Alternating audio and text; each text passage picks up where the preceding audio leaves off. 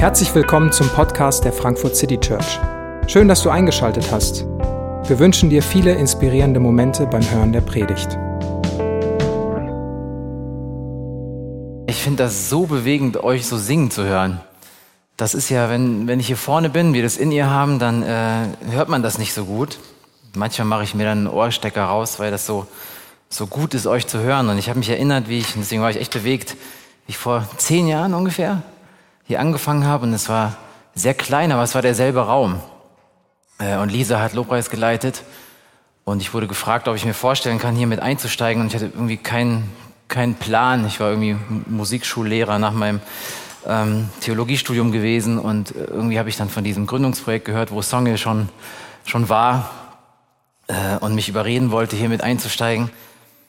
Und ich kann mich erinnern, ich glaube, es war Advent 2011 oder sowas. Da war ich zum ersten Mal hier im Gottesdienst und dann habe ich äh, Tontechniker schimpfen über den schwer zu beschallenden Raum, weil er so halt. Aber was mir im ersten Gottesdienst aufgefallen ist, dass wenn Leute hier singen, dass mich das irgendwie bewegt, weil man hört in diesem Raum, wenn Menschen zusammen singen und äh, ich weiß auch nicht, gerade hatte ich so ein Flashback, wie das alles angefangen hat und euch so laut singen zu hören, war gerade sehr bewegend für mich.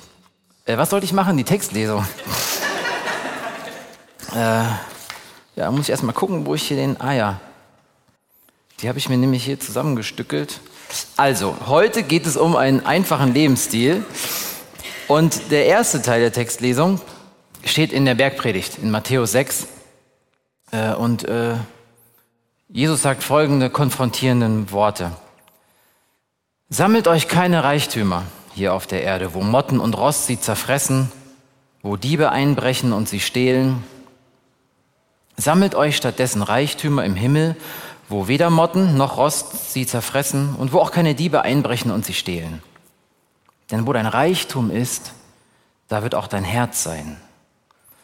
Deshalb sage ich euch, macht euch keine Sorgen um das, was ihr an Essen und Trinken zum Leben und an Kleidung für euren Körper braucht. Ist das Leben nicht wichtiger als die Nahrung? Und ist der Körper nicht wichtiger als die Kleidung? Es soll euch zuerst um Gottes Reich und um Gottes Gerechtigkeit gehen, dann wird er euch das Übrige alles dazugeben. Ich lese mal nur den Teil, der andere Teil kommt dann noch im Laufe der Predigt. Eine Revolution der Ruhe. Ähm, schlicht und einfach leben. Ich muss zugeben, es gab selten eine Predigtreihe, die mich so gestresst hat wie diese Predigtreihe. Ich fühle mich Sonntag für Sonntag ertappt Egal ob David predigt oder ob ich mir selbst zuhören muss, wenn ich predigen muss. Die Diskrepanz zwischen meinem Leben und dem, was Jesus vorgelebt hat und was wir uns anschauen, die ist dermaßen groß. Und das Schlimme ist, von Woche zu Woche wird die einem bewusster. Und das stresst mich. Ähm, vor zwei Wochen habe ich äh, so diese Challenge auf, äh, ausgerufen, dass ihr mal checkt, ähm, ohne zu bewerten, jedes Mal, wenn ihr zum Smartphone greift, einfach mal registrieren. Wann greift ihr zum Smartphone? Was sind das für Momente? Und ich habe gesagt, ja, nicht, nicht bewerten, nur registrieren. Was für ein dämlicher Hinweis. Äh, natürlich bewerte ich das, was ich wahrnehme und äh, das stresst mich. Mich stresst mein Smartphone-Konsum und äh, zuerst habe ich es nicht bewusst wahrgenommen, dass mich mein Smartphone-Konsum stresst. Jetzt stresst mich zusätzlich, dass ich wahrnehme, wie mich mein Smartphone-Konsum stresst. Und das macht nicht so viel Spaß. Also wir haben viel über unsere Hurry Sickness, über unsere Krankheit der Eile und Hetze gesprochen, über unser Gestresstsein, Getriebensein, innerlich und äußerlich, über unsere Erschöpfung, über unser, ja, manchmal wirklich krankmachendes Lebenstempo. Und dann haben wir die Einladung von Jesus immer wieder dagegen gehalten. Matthäus 11, Vers 28 steht so ein bisschen wie eine Überschrift über der ganzen Reihe. Kommt zu mir, ihr alle, die ihr euch plagt und von eurer Last fast erdrückt werdet. Ich werde sie euch abnehmen. Nehmt mein Joch auf euch und lernt von mir. Denn ich bin gütig und von Herzen demütig. So werdet ihr Ruhe finden für eure Seele, denn das Joch, das ich auferlege, drückt nicht und die Last, die ich zu tragen gebe, ist leicht. Und dann haben wir in den letzten Wochen angefangen, uns Muster, Rhythmen im Leben von Jesus anzuschauen. Was heißt das denn, lernt von mir? Ähm, und wir haben angefangen, geistliche Disziplinen, die für Jesus selbstverständlich waren, anzuschauen. Das erste war Stille und Einsamkeit. Stille und Einsamkeit. Jesus hat sich immer wieder in die Stille zurückgezogen, um Gemeinschaft mit seinem himmlischen Vater zu haben, um von ihm eine neue Klarheit zu bekommen, was sein Auftrag ist, was der Fokus ist, was seine Identität ist. Und ich finde das spannend. Jesus, der Sohn Gottes, der inkarnierte Gott, musste diese Zeiten sich nehmen. Er musste sich refokussieren. Er musste seine Prioritäten neu ordnen. Der Rückzug und Stille. Und wie viel mehr brauchen wir das? Und dann haben wir letzte Woche über den Sabbat gesprochen, über Gottes Gebot, einen Tag lang, jede Woche, einen ganzen Tag lang anzuhalten, innezuhalten, auf Gott zu schauen, sich zu vergewissern, dass Gott souverän ist, dass er die Welt in seiner Hand hat und nicht wir. Und David hat das letzte Woche irgendwie eindrücklich vorgemacht. Er hat gesagt, sechs Tage leben und arbeiten, stopp. Fokus auf Gott. Sechs Tage können wieder leben, arbeiten, leben, gestalten, stopp.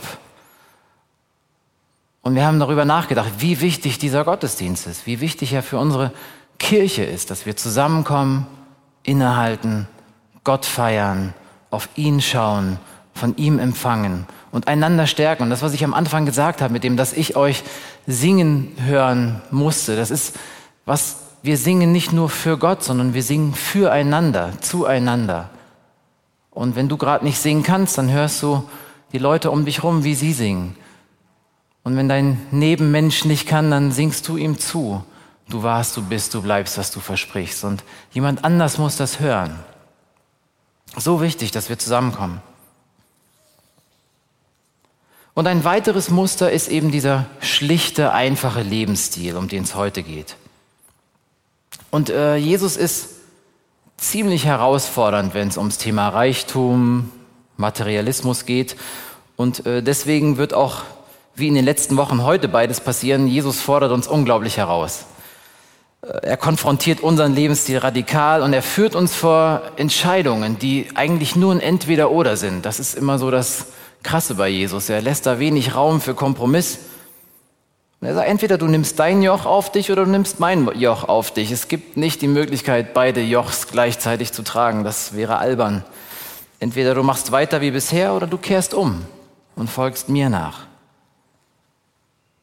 Jüngerschaft hat einen hohen Preis, aber Nicht-Jüngerschaft hat einen höheren Preis. Jesus hat schlicht und einfach gelebt. Er hat sich kein irdisches Imperium aufgebaut, er hat keine Besitztümer angehäuft. Aber, und das muss man auch dazu sagen, Jesus war auch nicht arm. Es geht auch überhaupt nicht darum, um irgendwie Armut zu romantisieren, zu glorifizieren. Armut ist etwas, was es zu überwinden gilt. Jesus hatte einen ein Geschäft gehabt. Er war Handwerker, er hat Handel getrieben als Zimmermann, bevor er öffentlich als Prediger aufgetreten ist. Und er hatte Unterstützerinnen und Unterstützer, die die Reisen finanziert haben. Sie hatten ein Budget, die Jünger, die haben ein Budget gehabt. Ähm, ist ein bisschen absurd, dass Judas es verwaltet hat. Äh, es ging nicht so gut aus, aber vielleicht sagt das auch was, dass Jesus sich nicht gescheut hat, das gesamte Budget Judas anzuvertrauen, der es veruntreuen würde. Aber wie auch immer, ähm, wir starten mit diesem konfrontierenden Lebensstil. Und so hart und konfrontativ manches klingt, umso erlösender und befreiender kann es auch werden, wenn wir uns darauf einlassen. Und ich will mal so starten. Wir alle befinden uns auf demselben Ausgangspunkt, nämlich dass wir von Geburt an eine unendliche Sehnsucht in uns haben. Das ist einfach so.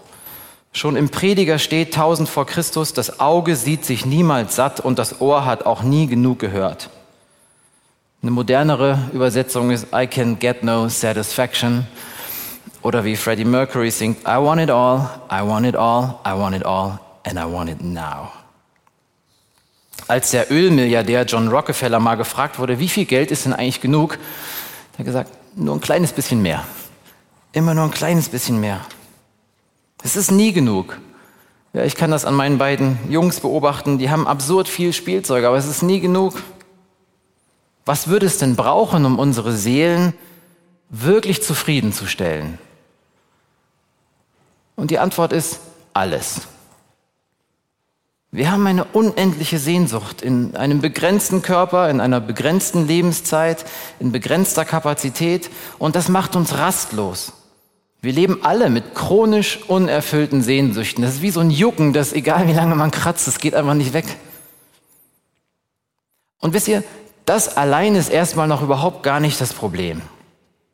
Wiederum im Predigerbuch steht, Gott hat alles schön gemacht zu seiner Zeit, auch hat er Ewigkeit in ihr Herz gelegt. Wir haben Ewigkeit im Herzen und mit dieser Ewigkeit auch eine ewige Sehnsucht. Der Mathematiker und Philosoph Blaise Pascal hat im 17. Jahrhundert gesagt, dass jeder Mensch in seinem Inneren ein gottförmiges Vakuum hat. Das ist irgendwie ein spannendes Bild. Wir haben alle ein Vakuum in unserer Seele, das gottförmig ist, das nur Gott selbst ausfüllen kann. Und Augustinus hat diesen berühmten Satz geschrieben, geschaffen hast du uns auf dich hin, o Herr, und unruhig ist unser Herz, bis es Ruhe findet in dir. Und der christliche Autor C.S. Lewis bringt es so auf den Punkt. Wenn ich in mir eine Sehnsucht spüre, die durch keine Erfahrung der Welt gestillt werden kann, dann ist die wahrscheinlichste Erklärung dafür, dass ich für eine andere Welt gemacht bin, dass ich für eine andere Welt geschaffen wurde. Es ist gut, dass wir diese Sehnsucht haben. Es ist gut, Gott selbst hat sie in unser Herz gelegt. Und wir sollen unsere Erfüllung in der Gemeinschaft mit ihm, dem Unendlichen, dem Herrlichen, den Dreieinigen, dem Überfluss, Überfüllenden äh, Gott genießen. Das ist das Ziel unseres Lebens. Das ist das Hauptziel unseres Lebens. Ein alter Katechismus, der Westminster Katechismus sagt, dass das, das Hauptziel des Menschen ist es, Gott anzubeten und sich an ihm für immer zu erfreuen. Und das Problem ist also nicht, dass unsere Sehnsucht zu groß ist. Nochmal C.S. Lewis, der sagt, dass unsere Sehnsucht manchmal zu klein ist.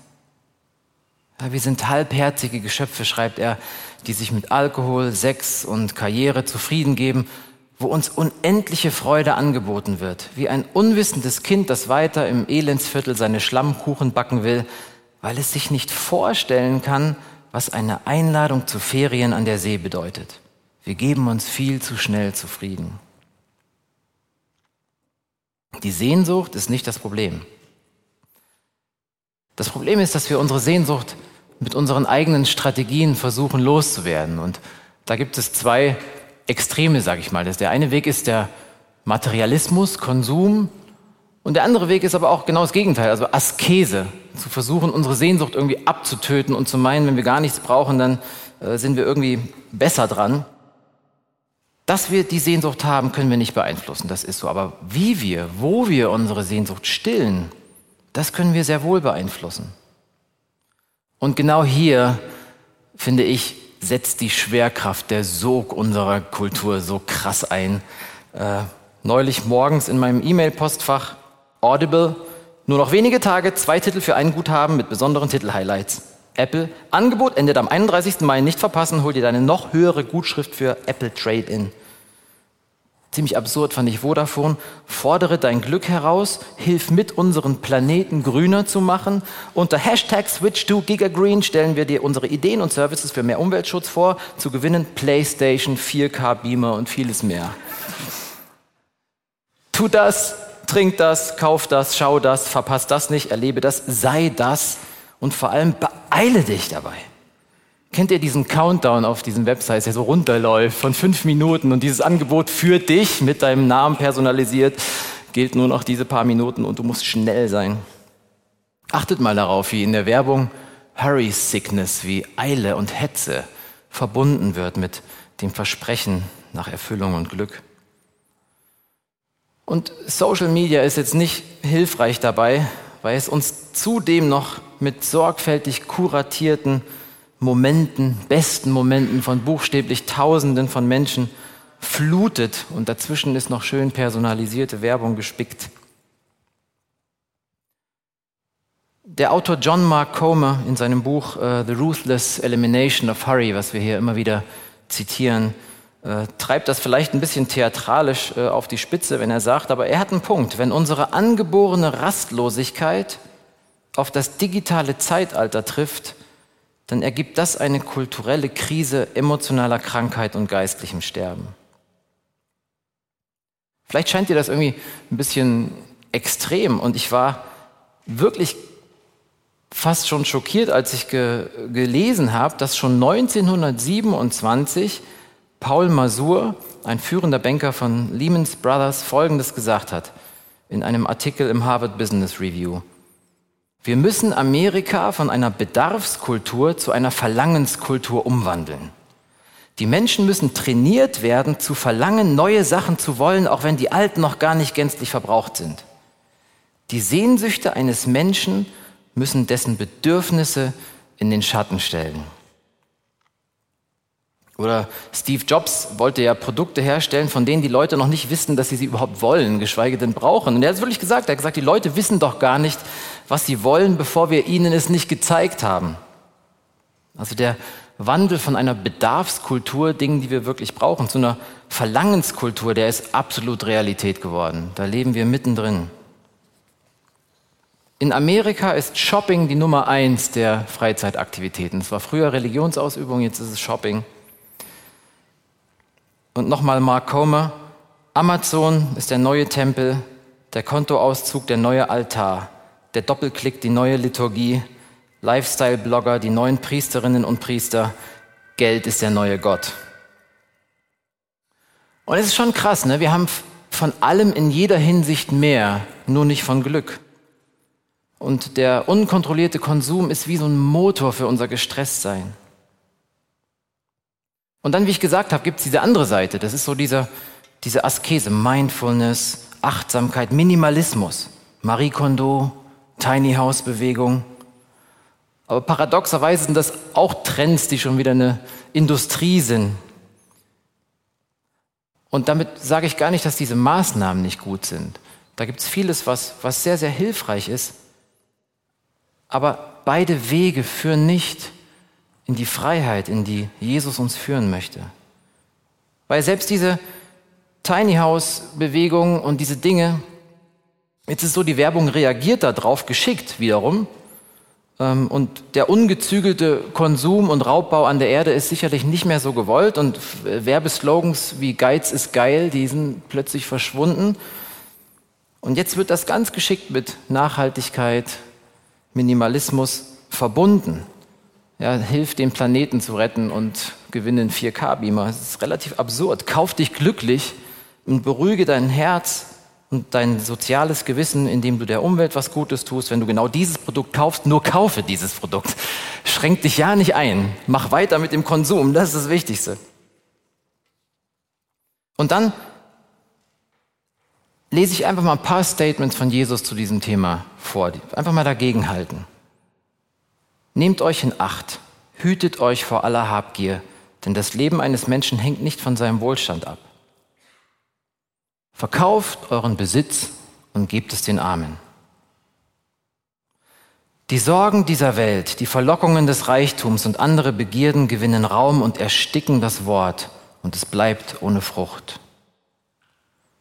Oder denkt an den reichen Jüngling, den reichen jungen Mann, der zu Jesus kommt und fragt, was er machen soll, um gerettet zu werden. Und Jesus sagt, geh hin, verkaufe alles, was du hast und komm mit mir mit. Folge mir nach. Und er ging traurig weg. Und Jesus dreht sich zu seinen Jüngern um und sagt, ich versichere euch, für einen Reichen ist es schwer, in das Himmelreich zu kommen. Und um es noch deutlicher zu sagen, eher geht ein Kamel durch ein Nadelöhr, als dass ein Reicher ins Reich Gottes kommt. Als die Jünger das hörten, waren sie zutiefst bestürzt. Wer kann denn dann überhaupt gerettet werden? fragten sie. Bei uns ist irgendwie lustig, weil damals gab es ja wirklich viele Arme. Heute sind wir alle angesprochen, weil wir einfach, wir, die wir hier sitzen, zu den reichsten Leuten der Welt gehören, wenn man es global betrachtet. Wer kann gerettet werden? Jesus sah sie an und sagte, bei den Menschen ist es unmöglich, aber für Gott ist alles möglich. Und direkt vor dem Predigtext, den ich vorhin vorgelesen habe, steht dieser Satz, ein Mensch kann nicht zwei Herren dienen. Er wird dem einen ergeben sein und den anderen abweisen. Für den einen wird er sich einsetzen, den anderen wird er verachten. Ihr könnt nicht Gott und dem Mammon zugleich dienen.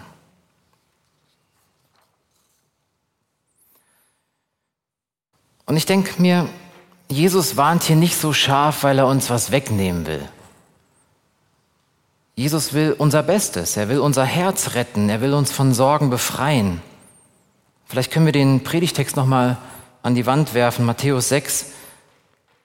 Und da ist so, eine, so ein Dreischritt, da steht irgendwie, sammelt euch keine Reichtümer. Und dann in der Mitte der Satz, denn wo dein Reichtum ist, wird dein Herz sein. Also materieller Reichtum wird zerfressen, materieller Reichtum wird geklaut, materiellen, materiellen Reichtum kannst du nach deinem Tod nirgendwo mit hinnehmen. Und dann dieser Satz, wo willst du, dass dein Herz ist? Ne? Jesus bringt Reichtum mit dem Herzen in Verbindung. Keiner würde sagen, ich will, dass mein Herz dort ist, wo Motten es zerfressen, wo die bekommen und es klauen. Äh, das will man nicht. Und dann steht dieses Wort deshalb. Deshalb sage ich euch, macht euch keine Sorgen. Das Herz soll nicht da sein, wo es kaputt geht, wo es zerfressen wird. Und buchstäblich, Reichtum kann das Herz zerfressen, Habgier kann das Herz zerfressen. Und deshalb sage ich euch, macht euch keine Sorgen. Und dann unten der letzte Satz, was ist die Priorität?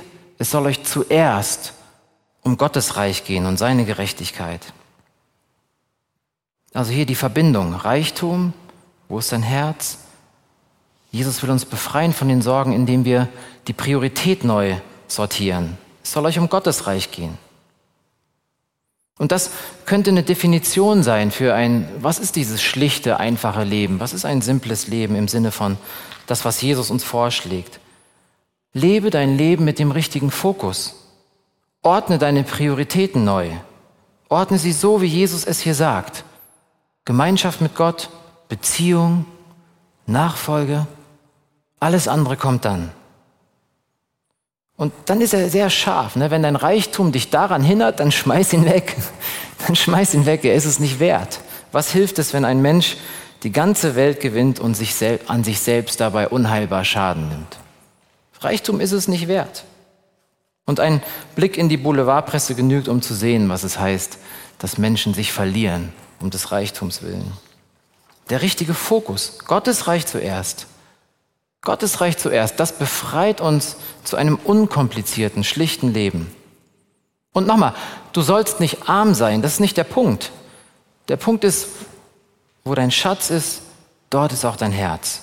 Es geht darum, den, den Griff des Materialismus um unseren Herz immer wieder zu lösen, indem du abgibst, loslässt, was ohnehin nicht dir gehört, was du nicht mitnehmen kannst. Und kannst du das? Kannst du freimütig geben, loslassen Kontrolle, Zeit, aber auch Geld. Ganz banal. Kannst du Geld weggeben? Kannst du es loslassen? Kannst du Einfluss loslassen? Kannst du Gelegenheiten loslassen? Beförderungen? Kannst du das loslassen? Bist du abhängig von diesen Dingen? Kannst du vertrauen? Und letztlich geht es immer wieder um diese Dinge, auch beim Sabbat. Ne? Ein ganzer Tag anhalten, ein ganzer Tag kein Handel treiben, ein ganzer Tag keine To-Do-Liste können wir vertrauen, dass Gott unser Leben in der Hand hat, dass das Leben weitergeht, wenn ich einen Moment zur Seite steige und Kontrolle loslasse. Und in diesem Buch von Mark Comer gibt es nur eine ganze Reihe von Tipps, die uns helfen können, aus dieser Konsumspirale rauszukommen. Und ich kann euch diese Liste dann auch äh, morgen mit Vertiefungsfragen für die Kleingruppen, für euch persönlich nochmal mitschicken. Und das sind wirklich super Tipps, äh, und ich nenne sie hier nur, aber denkt daran, diese Tipps an sich sind nicht der Selbstzweck. Sie selbst sind nicht der Weg zur Erfüllung. Marie Kondo hilft dir nicht, dein Leben zu entwirren. Marie Kondo hilft dir, deine Garderobe übersichtlicher zu gestalten, aber Jesus will dir helfen, dich aus Abhängigkeiten herauszulösen. Es geht also um viel mehr als diese Tipps umzusetzen, die in sich selber wieder ein Korsett, ein Gesetz ergeben können. Aber diese Tipps sind gut, weil sie schaffen Raum. Sie schaffen Bewusstsein für, wo stehen wir mit unserem Konsumverhalten. Und deswegen sind das wertvolle Hinweise. Aber weder Reichtum noch Askese sind Wege, die uns in die Freiheit führen. Also ich nenne mal diese Tipps. Bevor du etwas kaufst, frag dich, was sind die wahren Kosten dieses Artikels? Sprich, was kostet die Wartung der Unterhalt von einem Artikel, wie oft brauche ich dieses Teil überhaupt? Stellt es wirklich einen Mehrwert in meinem Leben dar? Und wie beeinflusst es meine Hektik, mein Getriebensein? Dann, bevor du etwas kaufst, frage dich, unterdrücke ich mit dem Kauf dieses Produktes die Armen und schade ich der Erde? Es ist schon, schon krass, wenn man ein bisschen sich vertieft da, was das bedeutet, äh, dass nach amerikanischem Standard wir im Moment fünf Erden bräuchten, um diesen Standard der, der Ressourcen, die wir verbrauchen, aufrechtzuerhalten. In Europa sind es immerhin zweieinhalb Erden, die notwendig wären. 1,5 Milliarden Menschen arbeiten in der Textilindustrie, davon 80 Prozent Frauen und weniger als zwei Prozent von ihnen verdienen ihren minimalen Lebensunterhalt mit ihrer Arbeit. Das gilt mal bei Feminismus auch zu bedenken, was das bedeutet. Und dann sind in unseren Textilien inzwischen mehr als 50 Prozent Polyester, was biologisch einfach nicht abbaubar ist. Das bleibt einfach. Mikroplastik bleibt auf diesem Planeten. Kaufe nie aus einem Impuls heraus. Denk nochmal drüber nach, ob du es wirklich brauchst. Schlaf mal drüber. Bete drüber. Bete drüber, ob du dieses Produkt, was du jetzt kaufen wollen würdest, kaufen sollst. Und es kann sich gut anfühlen, etwas nicht zu kaufen. Kaufe weniger, dafür qualitativ bessere Produkte. Wenn möglich, teile. Ja, wir haben das in unserem Haus so, dass wir alle Gartengeräte nicht dreimal angeschafft haben unten für die Gärten, sondern einmal und dann teilen wir die halt. Oder Carsharing, ähnliche Konzepte. Das sind wirklich gute, gute Möglichkeiten. Gewöhne dir an, Dinge zu verschenken. Verschenke Dinge. Gib regelmäßig. Spende. Gib ab. Gib Geld weg. Und zwar nicht nur das, was du nicht mehr brauchst, um wieder Platz für neuen Konsum zu schaffen. Das ist, äh, da können wir uns auch selber öfters mal was vormachen, sondern gib wirklich was weg und lass es weg. Mach ein Budget. Behalt den Überblick, wofür du Geld ausgibst. Und dann sind so ein paar Tipps, die ich wirklich sehr hilfreich finde. Genieße Dinge, ohne sie zu besitzen. Ich glaube, dass wenn wir uns einschränken und irgendwie mit Zähneknirschen Sachen weggeben, das ist halt Disziplin. Ich weiß nicht, ob das nachhaltig ist, um das loszulassen, aber Dinge zu genießen, ähm, ohne sie zu besitzen, ähm, das, das kann man sich mal aneignen. Es gibt so viel, was man nicht besitzen muss und genießen kann. Die lokale Bücherei, den Stadtpark. Wenn du dich für Innenarchitektur interessierst, geh in irgendeins der Cafés und sieh dich satt und bewundere. Das musst du nicht alles haben. Kostet alles nicht viel, aber kann erstaunlich glücklich machen. Kultiviere eine tiefe Wertschätzung für die einfachen Freuden des Lebens. Essen mit Familie, eine Tasse Kaffee, eine ehrliche Konversation. Nimm die Dinge mal ganz bewusst wahr. Und dann entlarve Werbung als das, was sie ist. Das ist Propaganda. Halte inne und das kann lustig sein, dass du versuchst, die Lüge zu entlarven oder das falsche Versprechen, was sie dir vorgaukeln will. Also wenn du diesen neuen Volvo kaufst, dann wirst du nicht als Model daraus aussteigen und du wirst auch nicht den Fjord langfahren, sondern du wirst genauso in der Rush Hour stehen, wie mit jedem anderen Auto wahrscheinlich auch. Lehn dich auf gegen diese Kultur des Materialismus. Das, was der zweite Teil der ähm, Textlesung gewesen wäre, das ist Paulus. Paulus hat was erstaunlich Relevantes dazu zu sagen in Philippa 4, Vers 11 bis 13. Ich finde das sehr attraktiv, ähm, welches Verhältnis er zu den Dingen gewinnt. Er schreibt, ich habe gelernt, in jeder Lebenslage zufrieden zu sein. Ich weiß, was es heißt, sich einschränken zu müssen, und ich weiß, wie es ist, wenn alles im Überfluss zur Verfügung steht. Mit allem bin ich voll und ganz vertraut, satt zu sein, zu hungern, Überfluss zu haben und Entbehrungen zu ertragen. Nichts ist mir unmöglich, weil der, der bei mir ist, mich stark macht.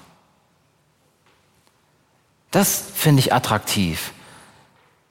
Und ich finde tröstlich, dass auch ein Apostel Paulus damit beginnt mit, ich habe gelernt. Das fällt niemandem zu, dass müssen wir uns erarbeiten. Das heißt es mit dem, nehmt mein Joch auf euch, lernt von mir, lebt in dem Vollzug meines Lebens mit. Und das ist, langsam merkt man, das kann ein leichtes Joch sein. Das ist eine Bürde, die, die angenehmer ist zu tragen, die uns wirklich in die Freiheit führt. Nichts ist mir unmöglich, weil der, der bei mir ist, mich stark macht. In der Verbindung mit Jesus kannst du zufrieden leben, erfüllt leben, unabhängig von den Umständen, ob du gerade Fehler hast oder nicht. Ob du Single bist oder verheiratet, ob du Kinder hast oder nicht. Ja, selbst ob du krank bist oder gesund. Ja, Im Leben und im Sterben gilt, du hast Zugang zum Vater. Du bist verbunden mit Jesus, du bist erfüllt vom Heiligen Geist. Wir können den Verlockungen dieser Zeit nicht mit Askese und guten Vorsätzen widerstehen. Wir können unseren Hunger nicht mit Materialismus stillen. Das ist frustrierend, aber wahr. Der Sog ist zu groß. Aber es gibt diesen Weg. Lerne zu sehen, was unendlich viel größer, unendlich viel schöner, unendlich viel erhabener, unendlich viel majestätischer und erfüllender ist. Gottes Wesen, Gottes Werke, seine Rettungsmission, um dich und mich in die Beziehung zu holen, um uns zu Kindern Gottes zu machen. Und wenn ich das meditiere, dann wird das neue Gadget nicht mehr so attraktiv plötzlich. Dann bekommt manches eine neue Priorität.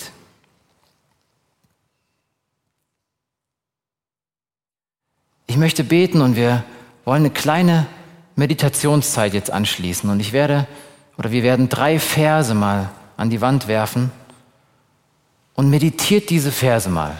Lasst sie mal in euer Herz sinken und haltet die gegen eure Hektik, gegen eure Ruhelosigkeit, gegen eure Verhedderung in den Alltag. Und ich bin überzeugt, dass das eine sehr tiefe, heilende Kraft haben kann.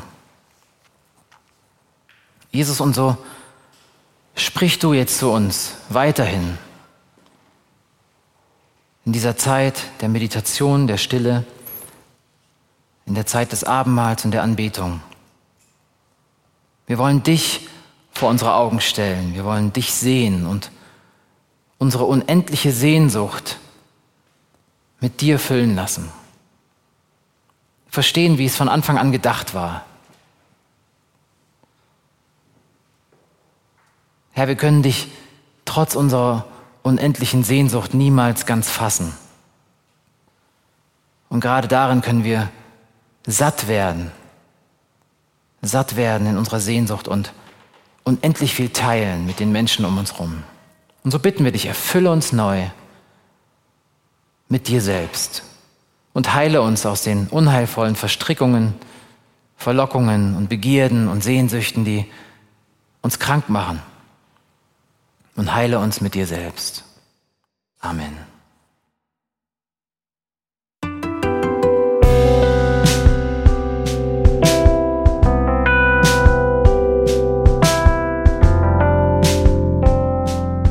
Wir hoffen, die Predigt hat dich inspiriert. Wenn du uns kennenlernen möchtest, dann schau einfach mal auf unsere Homepage www.frankfurtcitychurch.de oder besuch uns in unseren Gottesdiensten. Bis dann!